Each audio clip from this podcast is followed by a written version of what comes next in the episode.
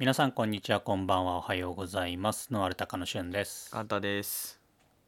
いやー韓国ドラマが面白い。次何でしたっけ？ハマってるの。川崎さん。今トッケビ。あそうトッケビだ。最近あトのッケビはいいよ。ネットフリックスの上位に上がってきてますね。トッケビ。あトッケビ？いやね、はい。トッケビはね結構こう定評のある1位に上げる人も多い韓国ドラマなんだけど。はい。いやーいいですわ。ハマってますね。いやもう男の人に惚れそうだもんね。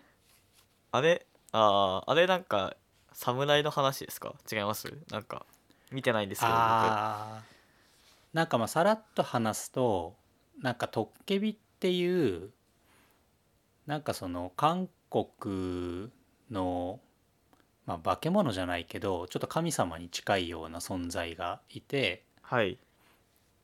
なんかそういうそのトッケビっていうまあ日本人間じゃないんだけどはい。人間じゃない存在とまあその女の子のまあ恋物語なわけですよ。あトッケビって人間じゃないですねあー。ドッケビ人間じゃない。あそうなのか。そうだからその辺のなんかねファンタジー要素もはい。面白いし。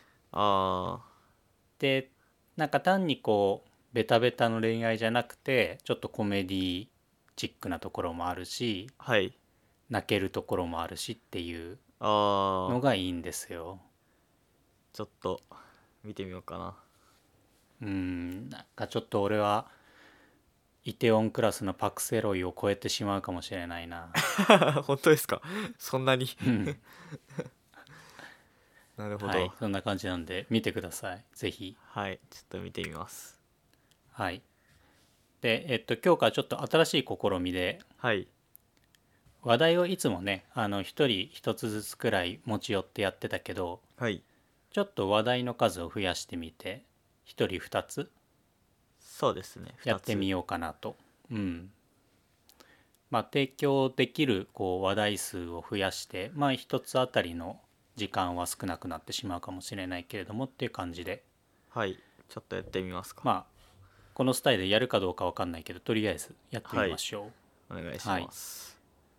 じゃあ一つ目の話題、えーっと僕の方からいきますね。はい。えーっと一つ目が、えーっと適切な環境で保存すると種子の寿命はどのくらいっていう話題なんですけどはい。これが、えっと、農研機構が去年の11月に出したプレスリリースで、まあ、研究成果として出したプレスリリースなんですけどまあポイントとしては、えっとまあ、農研機構が昭和60年から、まあ、その種子の保存をする、まあ、ジーンバンク事業っていうのを行ってるみたいなんだけど、はい。まあ、この今回保存している種子のまあ30年間にわたる発芽試験の結果をまとめましてで約、えー、と50種類。まあ約じゃなくて主要な50種類、まあ、8万点の種子の寿命っていうのを、まあ、調査したんだよね。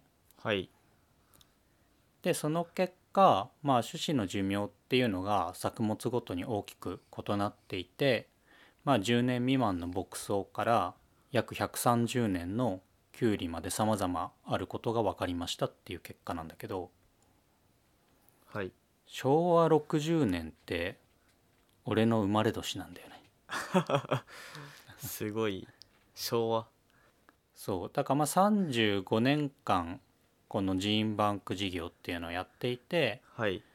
でまあ保存種子の保存試験、まあ、発芽試験っていうのはそのうちの30年間、まあ、やっているっていう形ででまあ今までこういう研究が別になかったわけではないんだけれどもはい。今までの研究と違う例っていうのはまあ今まではその実際にこう種を発芽させる30年経過させて発芽させるとかではなくて、えっと加齢処理、まあ、加速劣化処理とも加速劣化試験とかも言うんだけど、まあ、加齢っていうのは加える年齢の齢って書いて加齢ね。はい要するにその劣化が早く進むような環境においてまあ通常よりも速いスピードで劣化させた時にその劣化のスピードでどれくらいその種子の保存ができるかっていうのをまあ機械とかでいう加速度試験っていうのもあるんだけどまあそういった形でどれくらいこう保管できるものなのかを推定して出していたんだよね。あじゃあちゃんとだから年月は経ってなかったってことですね。そうそうそうあの30年本当に保管したわけではなくて30年保管するとどれくらい発芽率が落ちるとかはい。そもそも発芽するとかしないとかっていうのをこの加齢処理っていうので、まあ、人為的に環境を変えてやっていたんだけれども今回は人為的にではなくてまあガチで30年 経過させて やってみましたっていう。すごいなこれは。うんえっとまあその結果の概要をちょっと話すとはい。一番長かったのってなんとキュウリらしいんですよ。へえでキュウリがだいたい130年保管できますっていう結果なんだけどこのはい。130年っていうのは、さっきの、えー、と加齢処理の結果ではなくて今回、えー、と5年ごとに発芽試験をやってるらしいんだよね。ああはいはい5年ごとはい5年 ,5 年ごとにはい30年目まで。はいでそういうのをやると、まあ、発芽のその能力がどういうふうに落ちていくかっていう曲線が書けるよね。はいその曲線からまあ推定したこのキュウリの発芽？っていうのが約、えー、と127.1年。種子の寿命を保つことができると。いうことなんですよ。じゃあまあ127年はいけますよっていう想定ってことですね。発芽しますよっていう。発芽しますうんよって、そうそうそうそう。これあれですね。発芽したその先が気になりますね。そうなんだよね。結局これは発芽しましたよっていうところまでだからそこからじゃあキュウリが実りましたよとか、うんそういうものではないんだよね。あくまで多分こうペトリ皿の上に置いてはい。本当にこう芽が出るところまでの試験なのではい。うん。なるほど。面白いですけどねうん。結構持つんでですね。ちなみにあのポイントとしてははい。そのこの保管条件っていうのがやっぱり適切な条件下で保管するっていうのがポイントになるわけよね。ああはい。でこのジーンバンクっていうのが要はその種子をまあ遺伝資源だからその遺伝資源を保存するっていうのを目的にうん。まあしているせあまあ施設というか設備なんだけれどもはい。当然そういうね国が挙げてやっているような設備だからまあ適切な環境でやっているわけよ。でその環境っていうのがマイナス1度で湿度30%っていう環境らしくて。ああな すごいな、うん。そうそう。でそういう環境じゃないと今回のような結果は得られないんだけどね。ああそれなかなか難しいですね。一般家庭だ一般家庭とか一般の農家さんとかだと。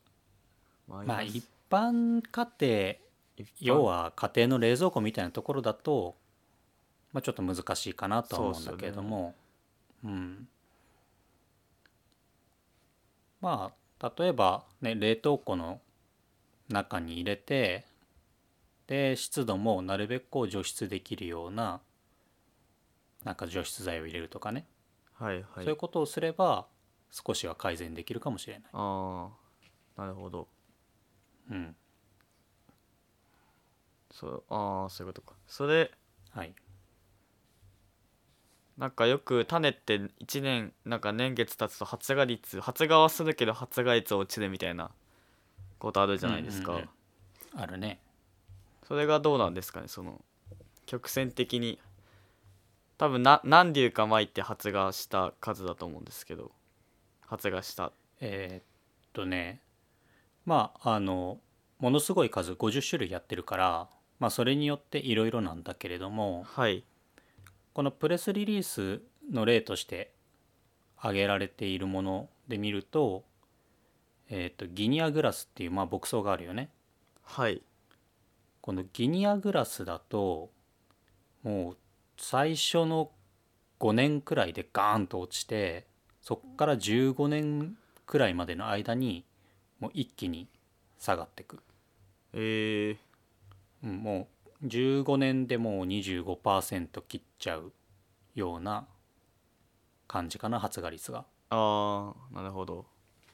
で30年目にはもうほぼ0%に近いようなあうん、感じになっててで例えば大豆とかも大豆は最終的にはえーっとね推定の寿命でいうと大豆は15.8年らしいんだよね。ーあ短いんですね。キュウリとかと比べると、そうそうそう。で大豆もだいたい15年くらいでもうはい。50%くらい。発芽率が。ああうん、でさっき言ったキュウリがもう驚異的で。はい。いやちょっとねキュウリ異次元なんだよね。あ本当ですか？全然下がんないの。15年目でも多分これ9割超えてんじゃないってくらい。えー、なんでかな？3 30 年目でも85%超えてんじゃないかなってくらいだから。すごい。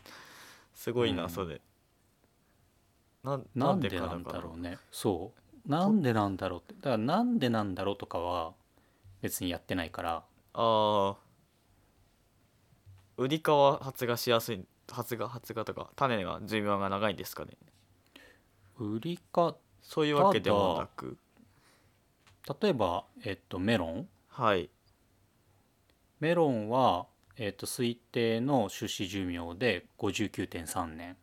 あー。じゃあ半半分なのか。そう。いや100年をこうね優に超えてるのキュウリくらいなんだよね。キュウリすごいなキュウリ次に長いのがまあそばとか。ああ穀物系ですね。そうそばが68.1年で、まあ、メロンが59.3年だから、まあこうやって見るとちょっとこう売りか少し強いのかなみたいな。そうです。相対的に見ると。でも でもあれです。異次元ですね。そう異次元。キュウリだけ。でまあキュウリこれ最強説出たんじゃないかなと思ってはい。あのまあ過去にも昔の種が発見されて植えてみたら出ましたみたいのってたまにこう聞くじゃん。都市伝説的にも。はい。でまあ都市伝説的なもので言えば、えっとエジプトでミイラと一緒に発見された小麦と大麦が植えたら出た。それは6,000年前だっていうのがはい。あるんだけどまあこれはちょっとねなんかエビデンスが薄い。ああなるほど。できちんと、まあ、研究としてデータが残ってるもので言うと実は日本にあってはい。これがねえーっと1931年に、えー大賀先生っていう先生がはい。ハスの種。ハス？ああはい。ハスハスの種をまあその満州の古い湖の底に埋まっていたハスの種を植えてみたらしいんだよね。はいでそれが約、まあ、400年くらい前だと推定されれていたものを植えたら、まあ、きちんと育ったらしい。で400 400年前かなと思ったんだけどはい。放射性炭素で年代の測定をしてみるとなんと1040年プラマイ210年っていうあー。1,000年超えてんじゃないのっていうのが分かったっていうデータがあるのよ。ハスか。そう。でこれさらに言うとはい。1951年に千葉県のケミ川っていうところで同じようにハスの種が見つかってはい。でこれも発芽させたら成長して花まで咲いたらしいのよね。おおはい。でこれのそう放射性炭素測定をすると3075年プラマイ180年っていう結果が出たらしくて。あれ？ハス最強説出ましたねこれ。ハス最強説出ちゃったね。ちなみにこれあのオーガハスっていうことではい。まだ残っている、まあ、有名なハスなので、あそうなんですね。へえはい。なのでえーっと調べた限りハス最強ですね。ハスか。ハスハスの次が9にあまあどうなのかな。うん今のとこ100年超えたっていうのはないかな。あの実際に今回みたいに30年経って今回は発芽させてるわけじゃん。はい。だから実際にその実物として発芽したっていうデータが出てるのは今回30年までなんだよね。ああはい。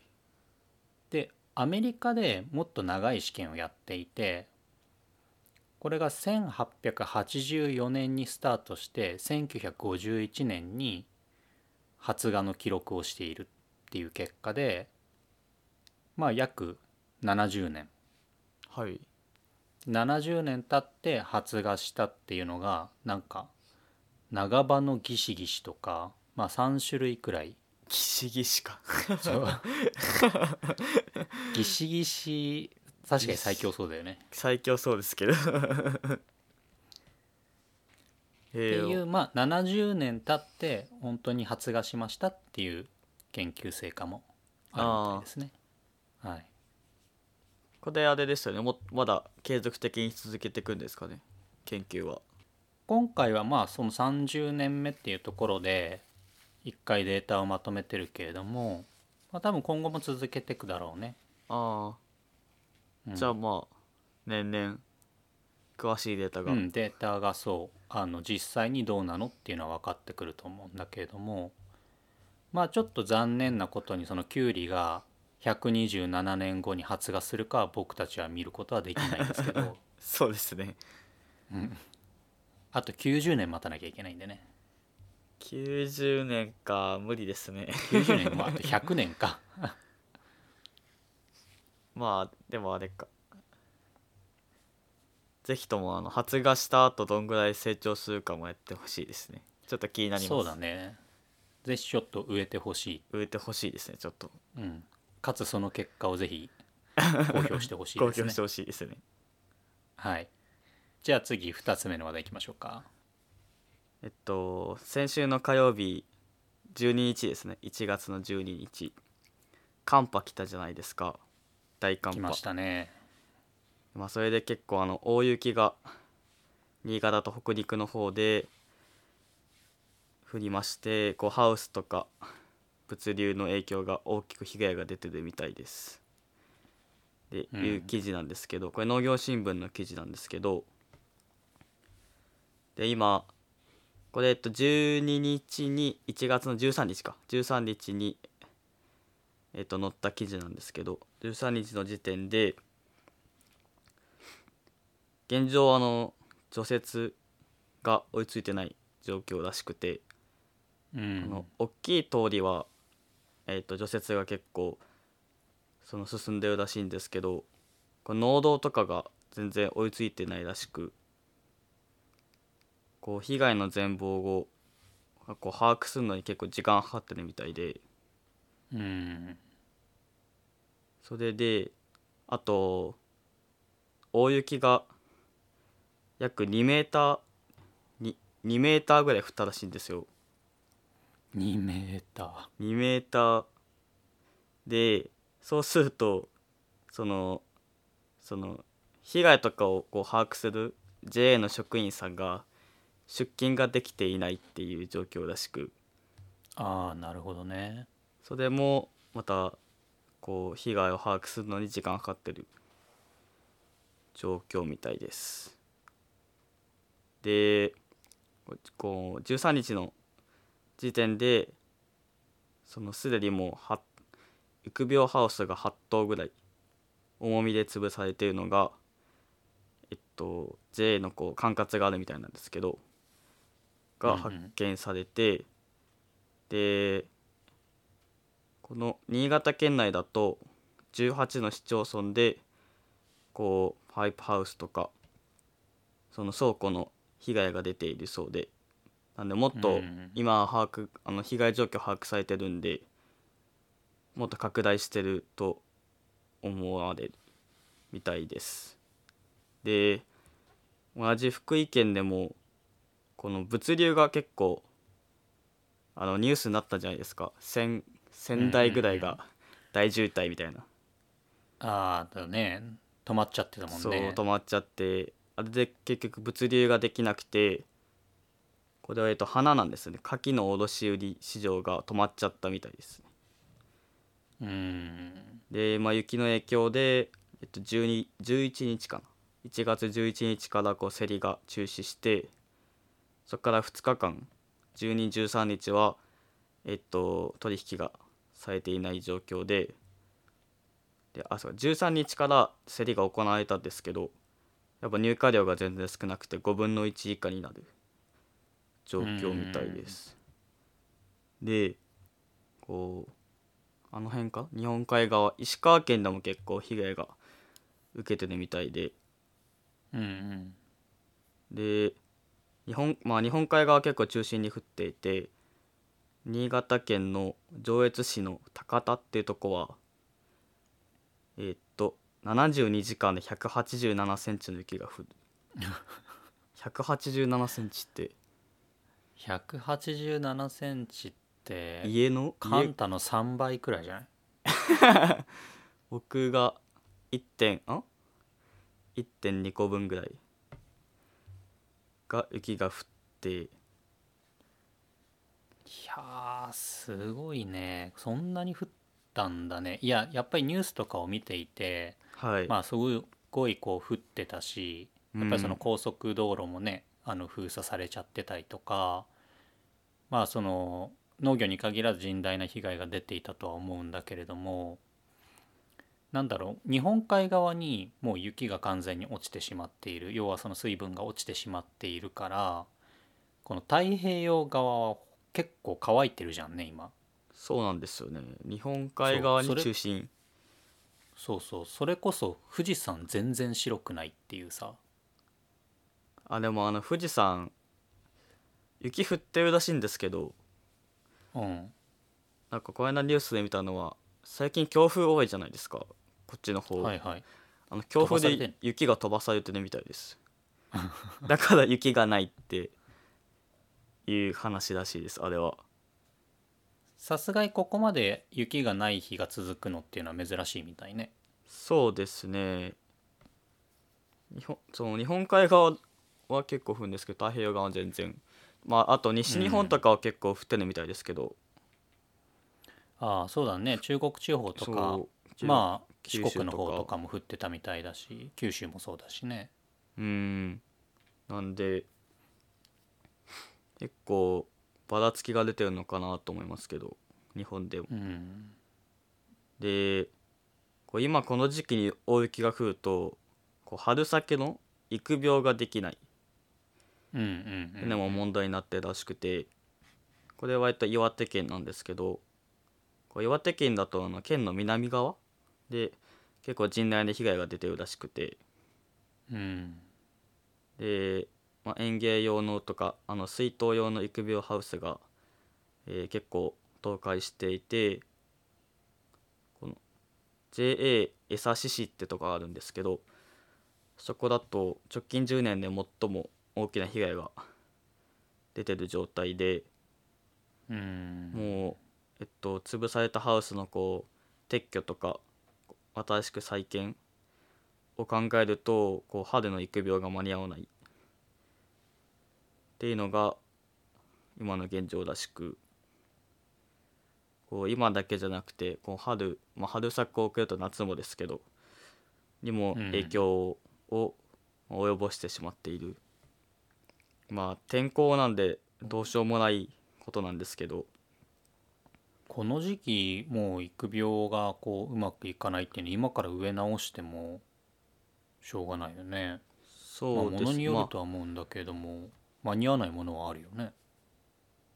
あ、まあこう大体というかまあ雪国なんでハウスで育苗はすると思うんですけど、まあ、そのハウスがないと、まあ育苗ができないんでまあ路地でやるとしたらもう購入してやるかしかないと思うんですけどうんうん。まあ自分たちで育苗をするものをやってる方はちょっと厳しいかなっていうのは思いますね。まあこのそうですね今植えるのは春作か春に植えるもですね。そうだね。まあこういうのを見るとさ本当にまあハウスの強度っていうものを今までの基準では測れなくなっちゃうかなって思っていてそれはなんかこう太平洋側の台風もそうだけれども今まで起きなかったことがこう起きる。でそういう起きることを想定してじゃあハウスを建てなきゃいけないかって言ったらやっぱりそれの投資金額もね高くなるし。そうなんですよね。そまあもう雪国なんでハウスのパイプは太くしたり鉄柱を入れてると思うんですけど、うもうそれがもう雪で押しつぶされちゃってる。うんうんうんまあそのぐらい雪が降っちゃってるってことだと思うんですけどで多分こうねあの岩手県とか新潟県とかだからさそういう豪雪地帯仕様のハウスになってるんじゃないのかなと思うんだよ。そうですなんか多分それで太刀打ちできないっていうのはもはや無理なのかね今のそのハウスでは。どうなんですかね。よくあの僕のまあハウスの大きさとかにもよると思うんですけどストーブ焚いてましたけどね。あ中で？中で。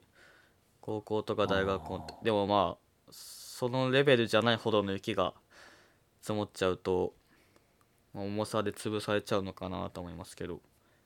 うん。多分そのねこう何日かにわたって1 8 7センチだったら合間合間で雪を下ろすとか、まあ溶かすとか何かしら手が打てるんだろうけど72時間で1 8 7センチだからね。でもずっと降ってる状態じゃん。そうふで雪下ろしもねでききに行けないしみたいな。うん。そう危ないですしねうん。うん自動雪下ろしをしてくれるハウスを作るしかないんじゃない？なんかできないんかな？こうなんか時間が来た屋根の上をこうなんかほうきみたいのがこう動くとかさ。あなんまあかそうれ、きなんかじゃ太刀打ちできないと思うけど。それから思ったのはあのよくゆ長野かな？マンホールとかからお湯出てるじゃないですか。はいはい、わかります、あれなんかハウスつけないかなとか思ってなんかお湯出す？お湯じゃなくてもいいんですけど水みたいな。どうなんですかね。うん。いやわからないですけど。まあなんかそのハウスの屋根部分にパイプ通しといてそこのパイプの中を温水が流流れるとかね、よくああまああれは足とか。保温のためか。どうなんですかね、うん。できまあそのコストがかかるっていうのが多分ネックだと思うんですけど。そうだから結局そのハウスにそれだけのお金を投じて、まあ、今回だって10年に一度のみたいな感じでしょ？そうですね。まあ来るか来ないか分からない災害に備えるのかもうそういう時は諦めてしまった方がその年はもうしょうがないよねってした方が全体で見てうん。なんだろう。よくはないけど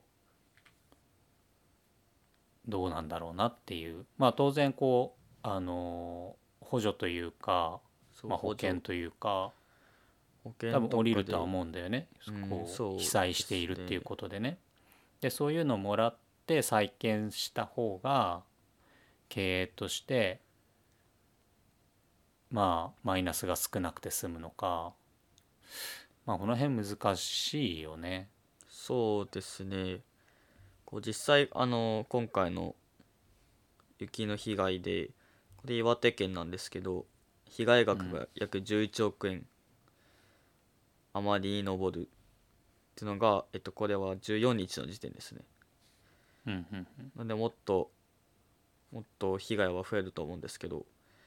うんまあえっとこういうとこ多分県でこう相談窓口が相談窓口というか相談するとこがあってそこで補助とかになると思うんですけど実際どのくらいの金額が出るのかっていうのはどうなんですかね？保険とかによって。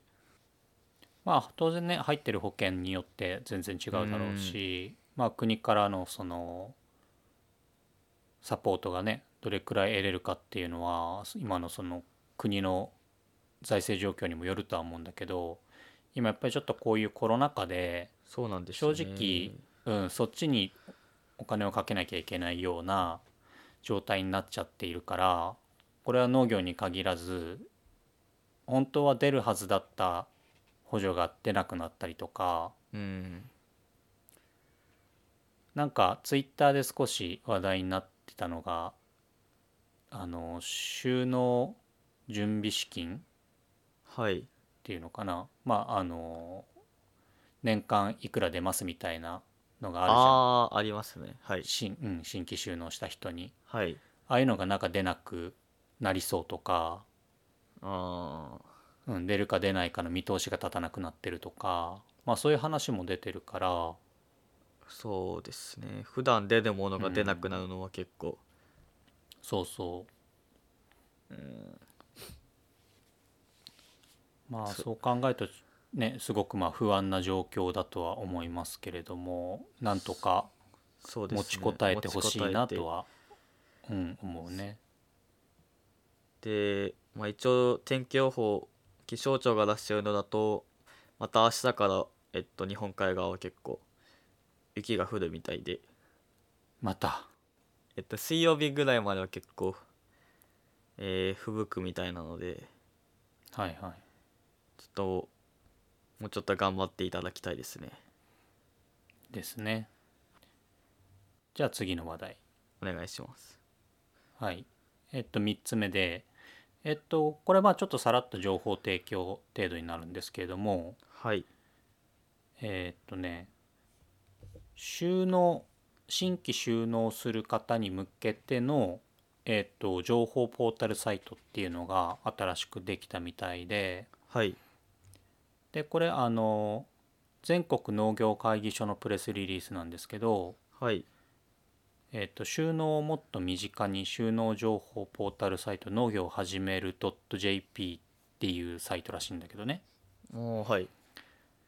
でこれあの農林水産省と全国農業会議所が、まあ、一緒になって作っているポータルサイトで要はその新規収納する人たちが必要な情報を異次元的に閲覧できるようにしたサイトみたいです。へえでまあちょっと今見てみたんだけれどもはいえーっとねいわゆるそのこういう農林水産省とかがやってる情報サイトって他にもあるじゃん。そうですねだからそういうのとちょっと違うなって思うのは本当になんか新規収納の人を対象にしているものになっていてだからもう既存で今やっている農家さんたちにはそこまでなんか得られる情報はないかもしれないけど、はい。まあ、新規で、えっと収納を検討している人たちにははいそう検討している人たちには例えばその農業体験をするためのこうステップとしてどういうステップがあるかとかね。あああとはどういうところに相談しに行ったらいいかとかはい。どういう研修先がいいのかとかあとはその新規収納で独立して始めるんじゃなくてじゃあ法人に勤めてみようっていう人もいるじゃんね。そうですね。で、はい。そういう人たちに向けた求人情報をまとめてたりとか、あー。うん、本当にまあ新規収納をする人が見やすいように作られている感じ。あー。それいいですね。今までなかった感じで。うん。まあここまでなんか本当にターゲットを絞ってやっちゃっているサイトはなかったかなと思う。うん。確かに。ただちょっと個人的な感想ね、はい。これすごい個人的な感想でちょっと見方偏ってるというか偏屈かもしれないけれどもはい。もう少しなんかこう農業の現実というかああなんだろう。まあ当然ねこう農業にの業界に入ってきてほしいと思って作ってるものだからはいちょっとよく見据えすぎかなっていう 気がしないでもない。あーじゃあうーんすこんうんなんかねちょっとこんなに簡単ではないんじゃないのかなと思うようなページもある。あーなるほど。あんまり。うん、いいいいようにしか書いてない感じですね。そうだね。だから完全にまあこれは一つの情報としてまあ当然見ればいいと思うし。そうですね。こっからすぐにこう収納するってのはないと思うんで。そうそう。何よりもこれを見て、まあ、研修先を見つけて研修先でやってる人たちに、そのやってるねことの本当の内容とか実情とかを聞けばいいとは思うんだけど、そうですね。そっち。ううん。んそれってなんか学ぶ学ぶというか現実を知るんですかね。しあ研修先でってこと？研修先で、まあ、どんな研修先に行くかはちょっと分からないですけど。ああそうそれだと思うよ。どんな研修先かによると思うし。うんまあ研修生をねきちんとこう手取り足取り教えてくれるところもあるとは思うけど必ずしもそういうところばかりじゃないと思うしまあ一ね。うん、労働力として他のパートさんと同じようにね接する人も当然いると思うし、まあでもいずれにしてもやっぱりその実際にもうやっている人に話を聞くのが、まあ、一番その現実を理解しやすいかなとは思うんで、そうですね。うん、実際にどこに研修に行けばいいかとかはなかなか分からないんで、うんうんうん。そうだね。でまあこれでいいなと思ったのはその収納の相談をどういうところに行けばいいかとかああとはその収納のイベントがどういうイベントがあってそのイベントの、ね、スケジュールはこうなってますとかそのイベントのサイトに飛べるようになってたりとかしてるんでそう例えば新農業人フェアとかね。はいはい。ああこういうのいいですね。確かに。分からないと思うんで最初は。そうまずは多分とにかく情報を集めていくと思うからその情報を集めていくののに、まあ、どういうところに行けばその情報が集まるかっていうのが、まあ、すごく分かりやすいシンプルなサイトになってるから、うん。サイト自体は俺はすごくいいなと思ったんだよね。はい。うん。えー、こまあ、なのでこのノータカのねあのポッドキャストを聞いてくれてるリスナーの中にも多分こう収納を検討中の人っていうのもいると思うので、はい。うん、そういう人にはこの農業を始める .jp っていうサイトはおすすめですっていう情報提供でした。はい。じゃあ最後の話題いきましょうか。はい。えっと農水省がやってる YouTube 知ってますか？知ってますよ。あ知ってます？知ってます知ってます。バズマフでしょ？バズマフ。でこれが初投稿から1年を迎えたらしいんですけど。あもう1年経ってるか。はい。でけ今のチャンネル登録者数が5万8,000人で。う増えたね。そう増えたんですよ。で1年間の総再生回数が610万回を超えたらしいです。すごであいやこれはねあのあごめんね。これはねあの農水やったなって感じだね。そう。このバズマ風が結構若者の心に刺さるっていうので話題になってるらしくて。はいはい。でまあ農水省がこう農林水産業の魅力を伝えるためにこう何でもありで動画をほぼ1日1本のペースで投稿してるらしくて。はいはいはい。でまあ昨年でえっと364回配信されてた配信されてるみたいです。逆に配信しなかった1回はなんだっていう。何ですかね。なんかどっか抜けちゃったのか。ほぼ1日なんで。で僕もこれいつだっけな昨年の春ぐらいに知ったんですけど春そう解説したばっかの時に。で僕さつまいも大好きなんですよ。うんそうなんだ。あそうなんですよ。でこうこの中でこうさつまいものさつまいも好きのこう職員がこうゲストを招いてそうさつまいもの魅力を話すっていうコーナーがあるんですようんうん。なんかそれ見た1そうなんか大回目のやつ見たかもしれない。あそうなんか大学芋のお話です。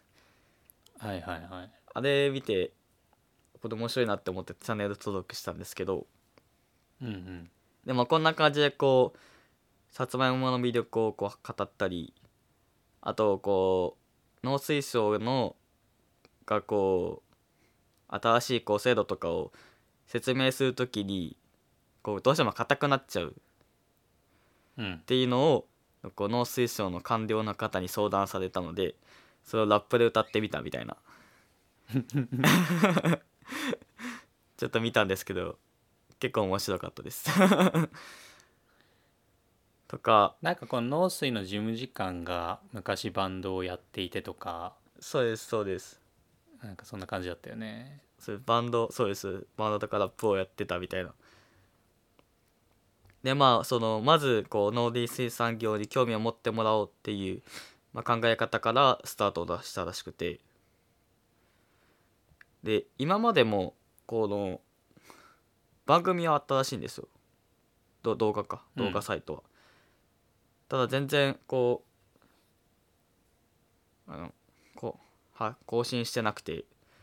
その時はこう制度とかをただ説明してただけだったんですけど、うんうんうんまあ、それが、まあ、1月の、えー7日かなに新しくなってバズバフってなったんですけどうんうん。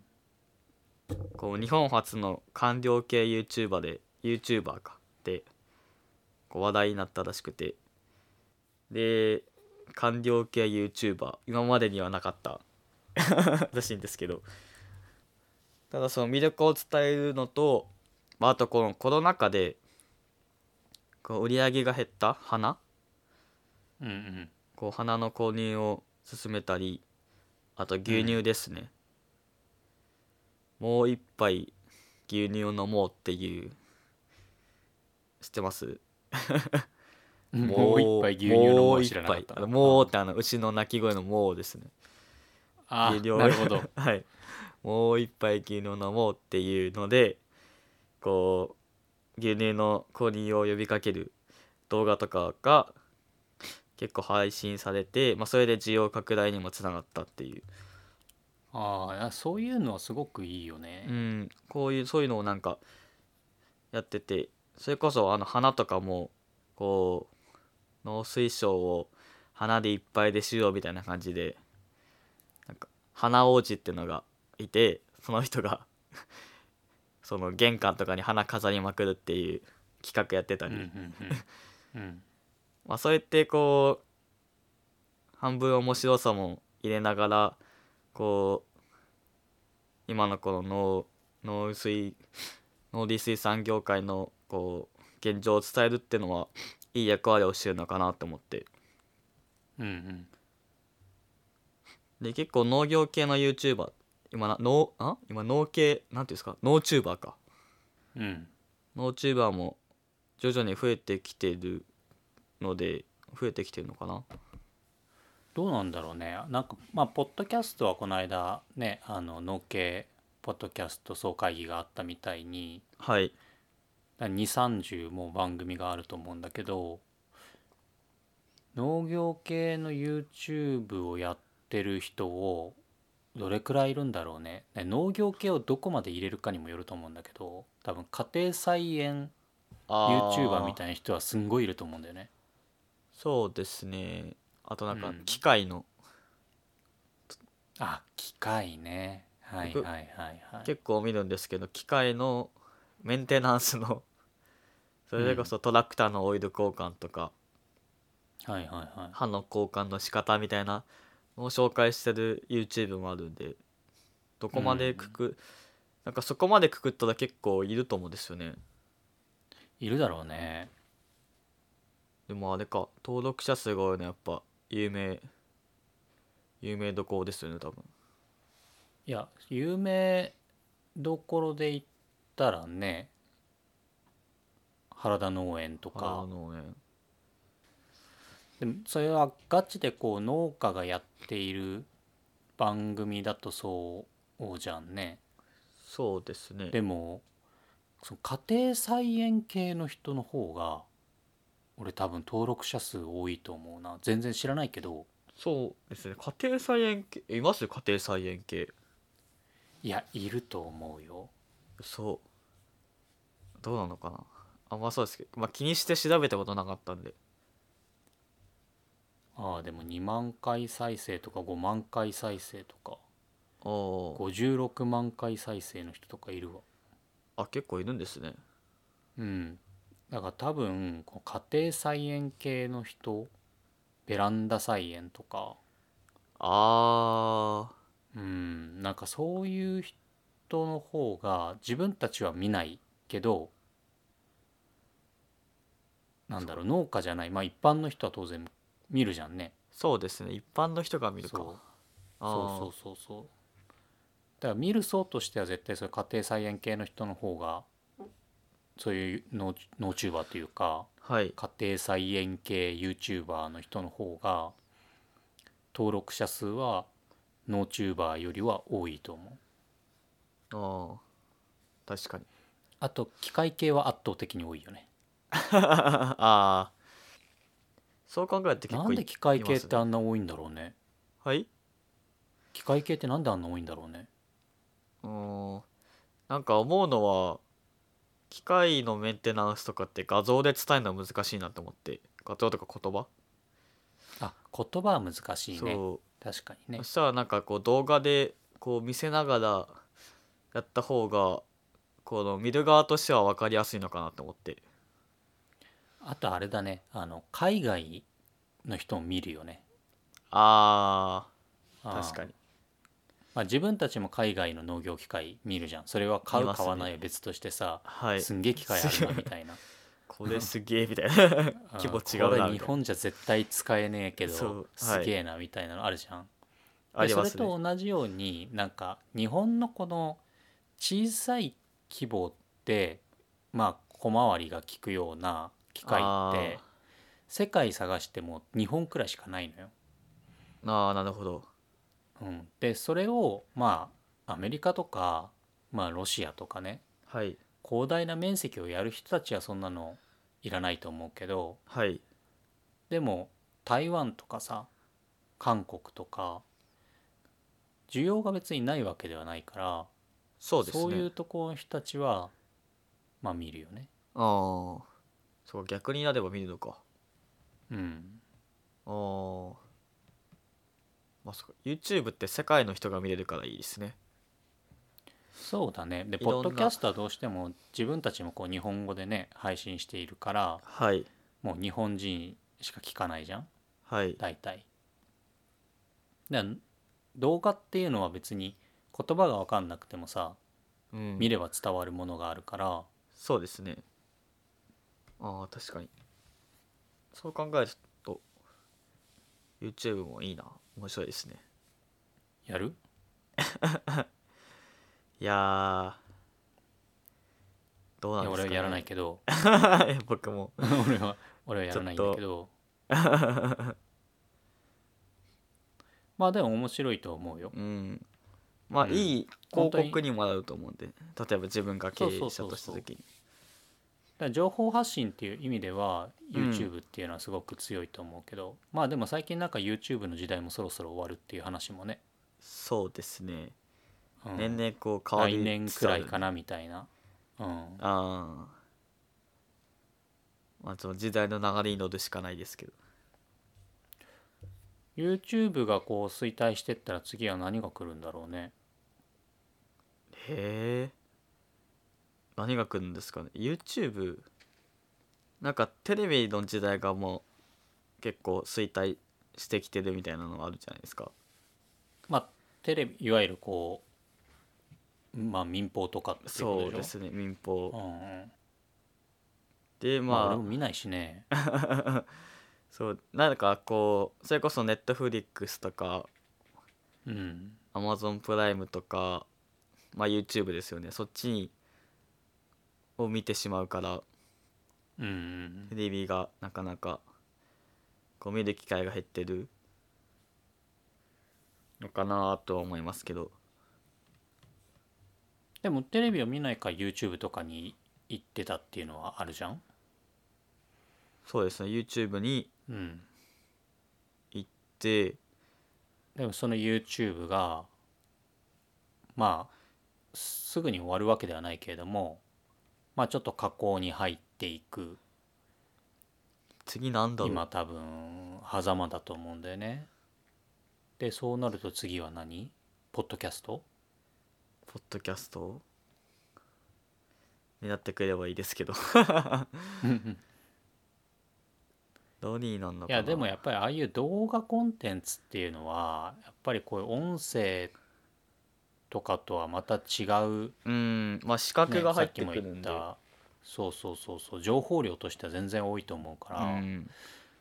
だから動画コンテンツがなくなるわけではないと思うから YouTube に代わるなんか動画コンテンツっていうのが出てくるのかもうすでにあって流行ってるのか自分たちが知らないだけで。えー、なんかちょっと気になりますね。調べてみようかな。TikTok とか？TikTok TikTok? いや要はこう長い動画っていはうのがあまり流行らなくなってきて、短い時間で端的に伝えるっていうことにフォーカスしたものが増えてくるとかね。TikTok えー、TikTok ってやったことないから全然わかんない僕もわかんさないです。見たこともないんでたまにこうショッピングモールとかのさこう、はい。建物の陰で女の子たち34人がなんかキャッキャキャッキャして踊ってるけど あれはきっと TikTok をやってるんだろうね。そこでやる理由は何だろうなって思います。そうね。まあなんか何かしらが来るのかな。うんなんか恥ずかしくないのかなって思っちゃうんだけどこの年になるとね。そういえば自分たちの時代あの駅ビルのガラスに向かってパラパラ踊ってる人いっぱいいたなと思って。パラパラ。パラパラって知ってる？えいやなんか聞いたことしかないです。実際にその踊りとかを見たことはないですし。残念です わからまたジェネレーションのギャップを感じてしまいました。わからないんです。はい。はい。まあちょっと話がだいぶそれましたけれども、まあバズマフっていうのをねもう知らない人がいたらあのバズマフっていうのを、えっ、とまあ英語のスペルで言うと BUZZMAFF あのマフっていうのがいわゆる農林水産省の英英称はい。の略なんだよね。そうですね。うん、なので、まあ、バズマフっていうので調べてもらえるとまあ初の官僚系 YouTuber として 出てくるみたいなのであの本当になんかなんだろう。官僚ってどうしても堅苦しいイメージがあるけど多分そういうのを払拭したいっていうのもあったと思うんだよね。そうですね全然官僚感がないですし、そうそうそう編集とかも取り上げてる話題も面白いうん。面白いし。だから全然あの見てみるのはすごくいいと思うし、情報としてね。ぜひぜひ登録はい。してください。はい。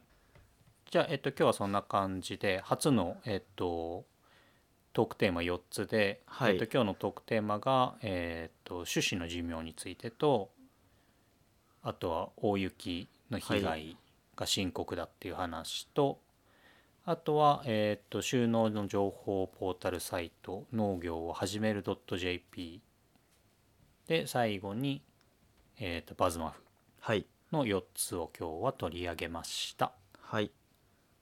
まあ一応こんな感じでちょっとトークテーマを増やして少しこうテンポよくやるのをベースにしてまあちょっと長く話したいなっていう時は少しトークテーマを絞ってやってみたりとかしていこうかなと思いますんで。はい。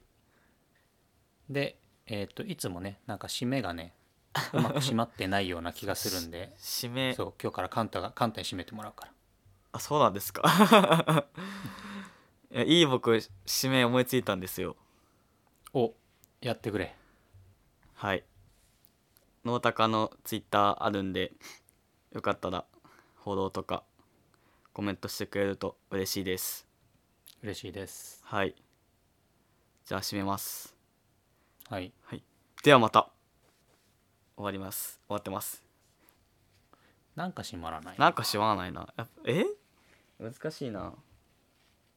ちょっとまた考えよ 考えましょうか。う宿題。はい。え手をまたえっ、と来週以降の宿題にします。